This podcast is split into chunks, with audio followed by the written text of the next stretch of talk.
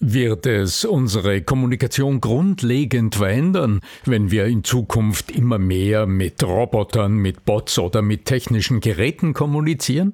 Im zweiten Teil meines Zukunftsgespräches mit Klaus Ulrich Möller kommen wir dann doch wieder zu ganz grundlegenden Elementen unserer stimmlichen Kommunikation. Bleibt dran! Der Ton macht die Musik. Der Podcast über die Macht der Stimme im Business mit Arno Fischbacher und Andreas Giermeier. Für alle Stimmbesitzer, die gerne Stimmbenutzer werden wollen. Bist du interessiert an der Gratis-Videoserie Nutze deine Stimme für mehr Erfolg? Dann gehst du einfach auf voicesales.com und ich schalte dir im Handumdrehen die drei Videos frei, okay? www.voicesales in einem Wort.com. Dann bis gleich im ersten Video. Was ich beobachte, ist die Rolle der Frage, die nach meiner Auffassung manchmal auch unterschätzt wird, äh, weil ich, weil ich selber bemerke, dass du mit einer Frage plötzlich ins Gehirn des anderen reinkommst. Eine rhetorische, eine suggestive Frage.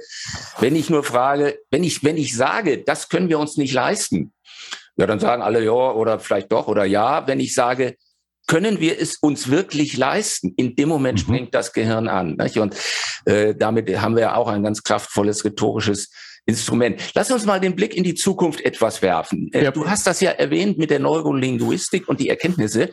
Mhm. Jetzt sind bildgebende Verfahren ja nicht ganz neu. Die mhm. nutzen wir seit 20 Jahren. Was würdest du sagen, äh, welche, welche neuen Erkenntnisse haben uns die letzten Jahre äh, wirklich, wirklich gebracht? Gibt es da etwas, was dir besonders auffällt und wovon du glaubst, dass man es in den nächsten Jahren, sagen wir es mal so, noch entdecken wird? Naja, das ist ein sehr breites Feld. Du weißt, es wird unfassbar viel geforscht. Ich lese aber auch sehr viele hannebücherne ähm, Ergebnisse. Also speziell aus diesem großen Bereich Stimme, Sprache, Sprechen. Ähm, hier wird verhältnismäßig viel geforscht und ich denke mir manchmal, wer hat diese, äh, also wer hat dieses Proposal oder wie soll man es nennen, wer hat das überhaupt abgenickt? Kostet ja, ja Geld. Ja. Mhm. Ähm, also für mich, äh, für, für mich bringt das etwas sehr, sehr Wesentliches, weil ich denke, wenn, wenn du, äh, äh, wenn du auf diese vielen äh, neuro, neurolinguistischen Dinge da irgendwie von der Forschung drauf schaust, ich stoße immer wieder auf einen Punkt. Wann immer du versuchst, ähm, aus dem so ein tu dieses, dann passiert das, also so ein Strickmuster zu bauen, das von dir ausgeht und sich nicht wirklich ähm, nahbar oder nicht wirklich menschlich neugierig mit deiner Zielgruppe, mit den Zuhörern, mit den Menschen auf der anderen Seite beschäftigt, mhm. dann wirst du das Ergebnis nie wirklich erreichen in der Kommunikation, weil die unsere Zuhörsensoren, unsere Ohren, unser Gehör, unser ganzes System unglaublich diffizil immer zuerst die Beziehungsqualität überprüft, die auf mich zukommt in der Kommunikation, um dann äh, die Weichen zu setzen für den Rest. Und äh, unter diesen Filtern beobachte ich all das, was aus der Forschung heute rauskommt. Okay, okay. Äh, das gibt mir das Stichwort für die nächste Frage. In den nächsten Jahren werden wir nicht nur unter Menschen kommunizieren, sondern wir werden mit Technologie kommunizieren. Das tun wir ja heute schon. Ne? Wir reden mit Alexa, wir reden mit Siri, wir reden mit dem Sprachassistenten im Auto und wir reden vielleicht sogar mit einem Fitness-Tracker auf unserer äh, mhm. Apple Watch, was auch immer. Jetzt haben wir hier also ein ganz neues Beziehungsgeflecht äh, zwischen menschlicher Stimme und zwischen mhm. einer künstlichen Stimme und einem künstlichen Gerät. Äh, was, was entwickelt sich da? Entwickelt sich da etwas völlig Neues, worauf wir Menschen uns auch einrichten müssen äh, und lernen müssen, erstmal mit Technologie zu reden? Also, was kommt da? Man hat, man hat ja ein ungutes Gefühl. Was kommt da auf uns zu? Ja, das ist, ähm, auch für mich ein sehr, sehr spannendes, äh, spannendes Feld. Im Grunde wird an der Sprachsynthese ja seit vielen, vielen, also seit Jahrzehnten geforscht. Und das, was wir heute sehen, ist ja äh, nur die Spitze des Eisbergs. Also in der IT ist das Thema Voice, äh, also mhm. Sprachverstehen auf der einen Seite, also dass es überhaupt möglich ist, wenn du ein YouTube-Video Video ähm, hier hast, dass da unten automatisiert die Captions ausgeworfen werden. Ähm, das ist ja ein unglaublich komplexer Prozess. Äh, mhm. Und ein bisschen zeitverzögert ist es heute möglich, auch Sprache einigermaßen verständlich und sogar noch fast natürlich auszugeben.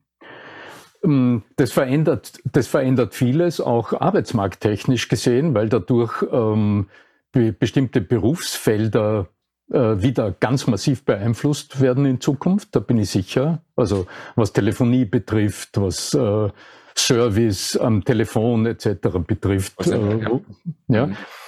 Ähm, aber du, deine Frage zielt ja worauf anders hin. Also ich denke, wenn wir kommunizieren, selbst wenn du nur mit einem Mikrofon kommunizierst, mit irgendeinem so Bot oder irgend sowas, ähm, von dir aus gesehen, interpretierst du ja auf der anderen Seite dein Gegenbild, dein Ebenbild. Wir können ja nicht umhin, ähm, das Mikrofon, in das wir hineinsprechen, als lebend, also im Grunde als einen Menschen zu interpretieren, unterschwellig. Mhm. Und aus dem heraus entstehen ja auch die Schwierigkeiten in der Programmierung solcher Systeme, denn die müssen in der Lage sein, dieses komplexe, also dieses äh, äh, kaum vorausplanbare Handlungsmuster auf meiner Seite vorauszuahnen und zu antizipieren. Ich habe mir vor einiger Zeit mit mit äh, mit äh, äh, ähm, äh, mit Alexa mal ein bisschen beschäftigt und habe mal begonnen, so einen kleinen Prozess zu programmieren, wenn ähm, ähm, also wenn jemand zu mir, zu meinem Avatar sozusagen spricht, wie mhm. antworte ich auf das? Und plötzlich ist es nötig, nachzudenken, wie könnte der andere das denn überhaupt formulieren? Weil wenn ich das nicht dem System schreibe, also wenn ich nicht Varianten, und zwar möglichst viele Varianten anlege, in denen ich vermute, dass der andere so fragen wird oder so, so sprechen wird, dann ist, steht das System, weil das System braucht ja eine Vorgabe. Und wenn genügend Vorgaben da sind, dann arbeitet die KI und dann kann die dort zusätzliche Varianten entwickeln. Und wieder stoßen wir auf dieses alte Prinzip. Kommunikation funktioniert nur, wenn ich bereit bin, mich in die Welt des Gegenüber maximal hineinzuversetzen und dort alle ähm, äh, Vorbehalte und alle diese Dinge zu antizipieren. Nur dann kann ich erfolgreich kommunizieren. Wer nur von sich aus kommuniziert, scheitert. Aber das ist natürlich interessant, was du sagst, dass ich eigentlich eine Technologie nehmen muss wie einen Menschen und in mein Mikrofon reinsprechen muss, als sitze mir dann eine natürliche Person gegenüber. Äh, es ist ja ganz interessant, dass äh, wir heute Sprachgeneratoren haben, in denen ich quasi äh, selber testen kann. Ich habe das heute Morgen hier mal gemacht. Ich weiß nicht, ob man das hört. Lass mal versuchen. Ich drücke hier mal auf Play. Ich habe hier einen Satz reingeschrieben. Mhm, super. Äh, auf so eine hier in so, eine, so, so ein Feld hier. Das kann ich mir aber kaum vorstellen. So, und jetzt wollen wir mal hören, was der sagt. Das kann ich mir aber kaum vorstellen. So, ich weiß nicht, habt ihr gehört? Jo. Ja, ne? So, jetzt gehe geh ich hier an den Speed-Button und genau. ziehe den nach oben. Hast du Interesse an der kostenlosen Videoserie Nutze deine Stimme für mehr Erfolg? Dann geh einfach auf voicesales.com und ich schalte dir drei Videos frei, die dir zeigen, wie es geht. Warum nicht gleich ausprobieren? www.voicesales.com so, es ist, es ist wahnsinnig, nicht? Also mhm. ich kann, ich kann hier meine eigenen Worte quasi mal testen, wie das kommt, und dann sind wir hier fast das im Norm. Das kann ich mir aber kaum vorstellen. So, mhm. und dann mache ich noch irgendeinen Pitch, dann kann ich das Ganze umwandeln in eine Frauenstimme. Machen mhm. wir auch noch mal. Das kann ich mir aber kaum vorstellen.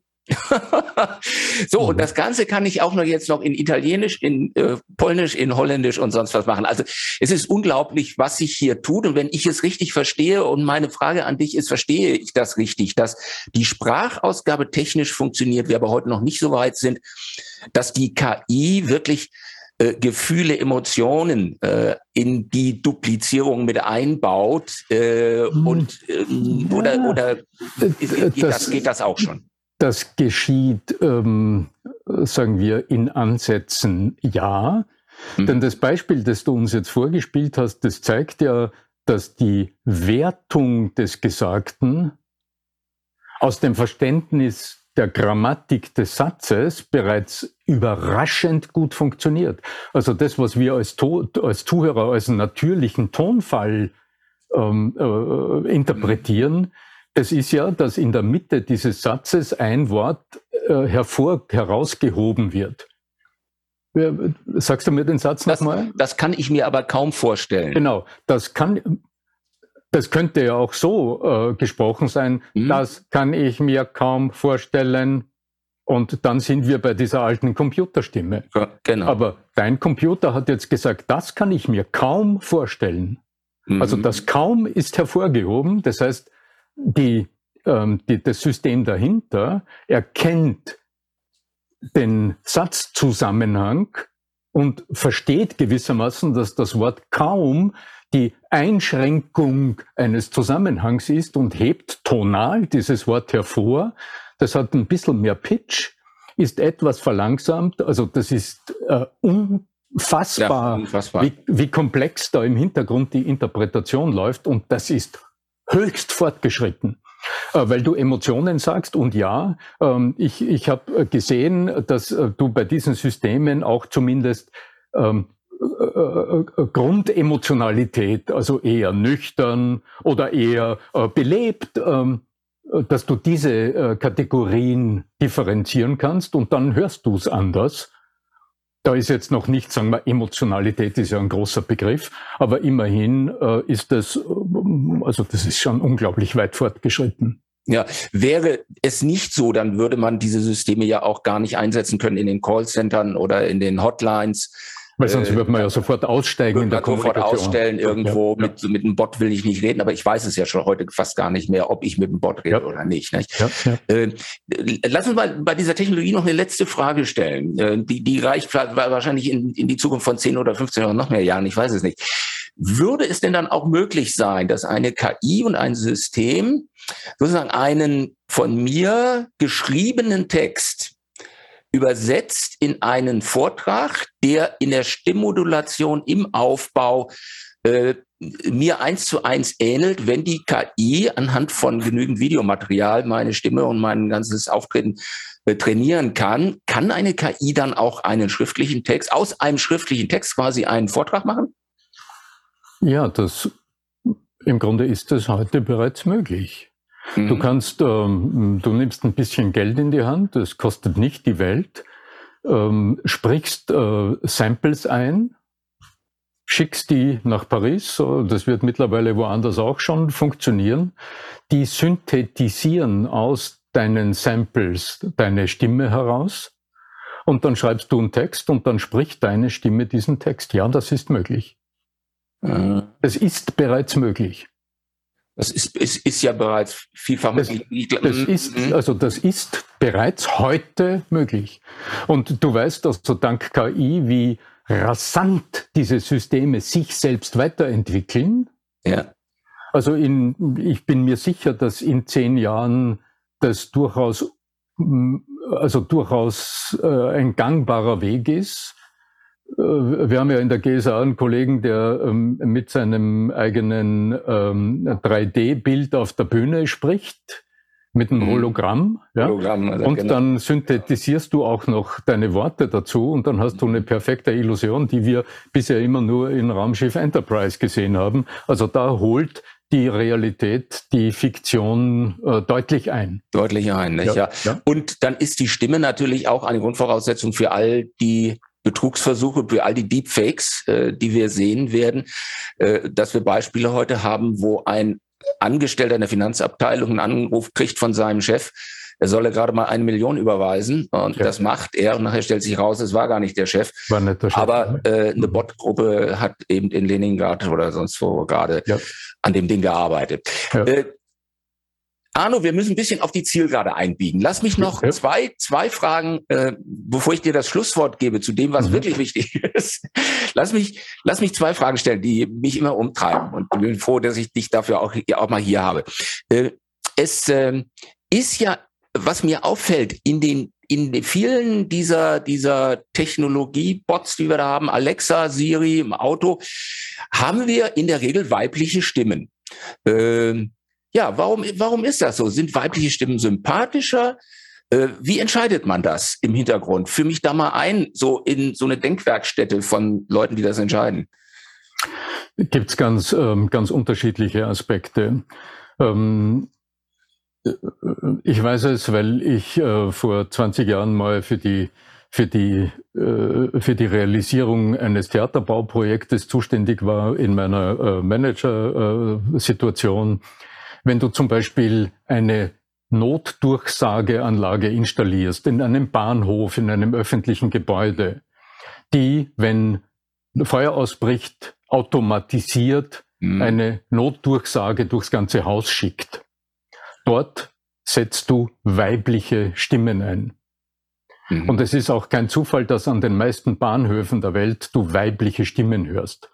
Das hat einfach mit der Hörakustik zu tun, weil weibliche Stimmen, sagen wir durchschnittlich, also Ausnahmen bestätigen die Regel, äh, etwas höher gepitcht sind, also etwas höher klingen und dadurch im Obertonspektrum der Stimme jene Frequenzbereiche, die von unserem Ohr vorverstärkt werden akustisch, deutlicher hörbar sind. Das heißt, praktisch in der Notdurchsagesituation wäre so eine Stimme, die du aus guten Dokumentationen hörst, völlig unsinnig.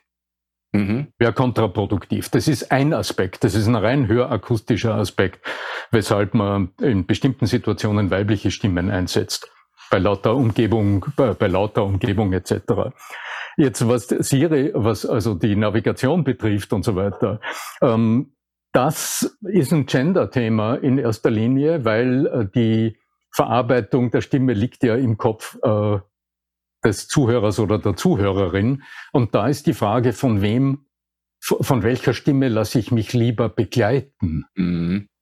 Und ähm, ich vermute, das hat unter anderem damit zu tun, dass in der IT nach wie vor vorwiegend Männer programmieren das hat eher damit zu tun. Das ist ein echtes verdecktes Gender-Thema, das ja jetzt zunehmend ja, ja. Ähm, öffentlich wird und auch zunehmend hinterfragt wird. Und siehe da plötzlich äh, hat, du kannst du auch bei Siri oder äh, du kannst also bei diesen Bots äh, die Stimmen wählen, du kannst weibliche, männliche Stimmen wählen, kannst du das also nach persönlichem Gutdünken ja. auswählen. Sonst hätte ich gesagt, das ist natürlich auch ein toller Weg, das Problem zu lösen der Gleichberechtigung. Die weiblichen Stimmen verlagern wir auf die Technik.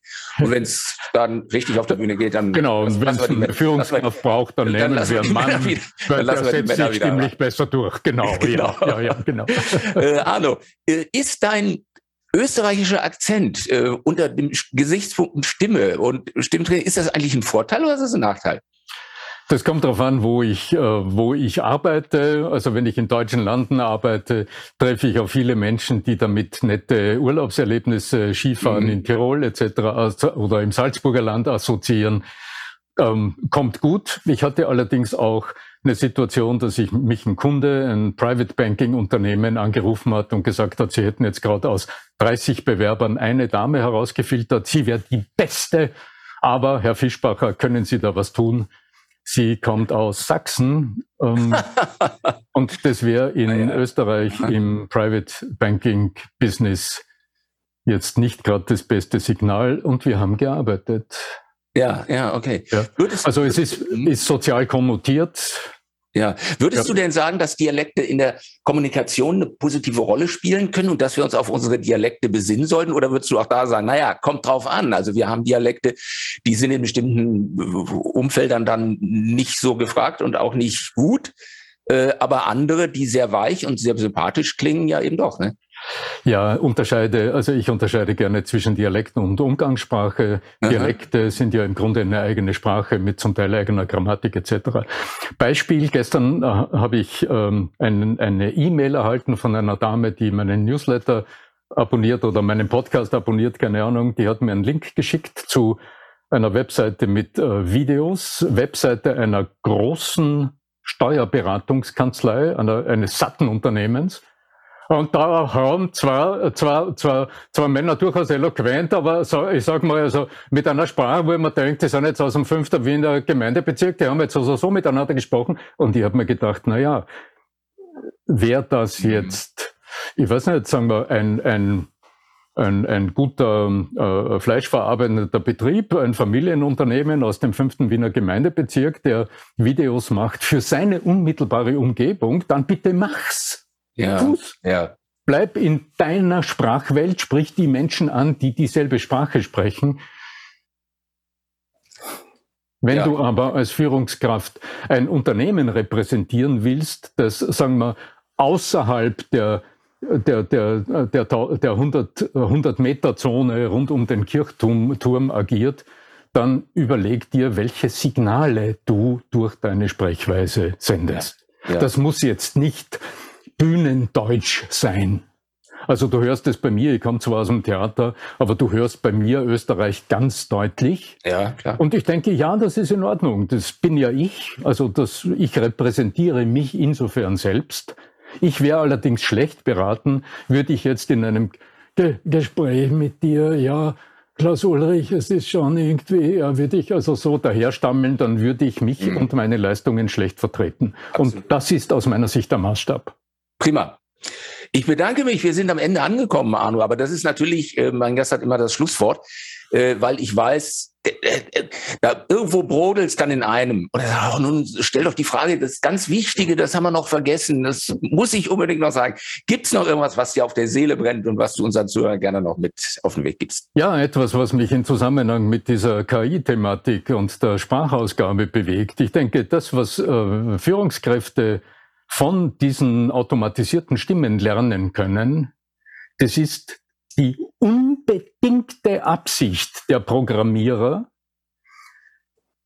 darüber nachzudenken, was muss ich tun, wie muss ich es programmieren, wie muss es klingen, dass es bei den Zuhörern ungefiltert in den Kopf hineingeht, verstanden wird und mit einem guten inneren Gefühl mitgenommen wird. Und mit so einer Einstellung in ein Meeting hineinzugehen, mit so einer Einstellung in, in vielleicht eine Mitarbeiterversammlung hineinzugehen und sich aus dem Blickwinkel der Zuhörer zu überlegen, wie will ich es gestalten, wie soll ich sprechen, wie will ich klingen, wie will ich meine Inhalte, die ich transportieren will, aufbereiten, damit sie dort nicht nur gut aufgenommen werden können, sondern dort auch dazu führen, naja, was ich bewirken will, dann würde die Welt deutlich anders ausschauen. Ja. Sehr schön. Das ist ein wunderschöner Appell am Ende, weil er zeigt, dass wir doch von der KI was lernen können. Ja.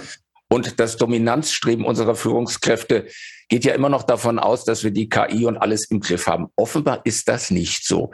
Ich bedanke mich ganz herzlich für deine Zeit und äh, für deine wahnsinnig spannenden Impulse.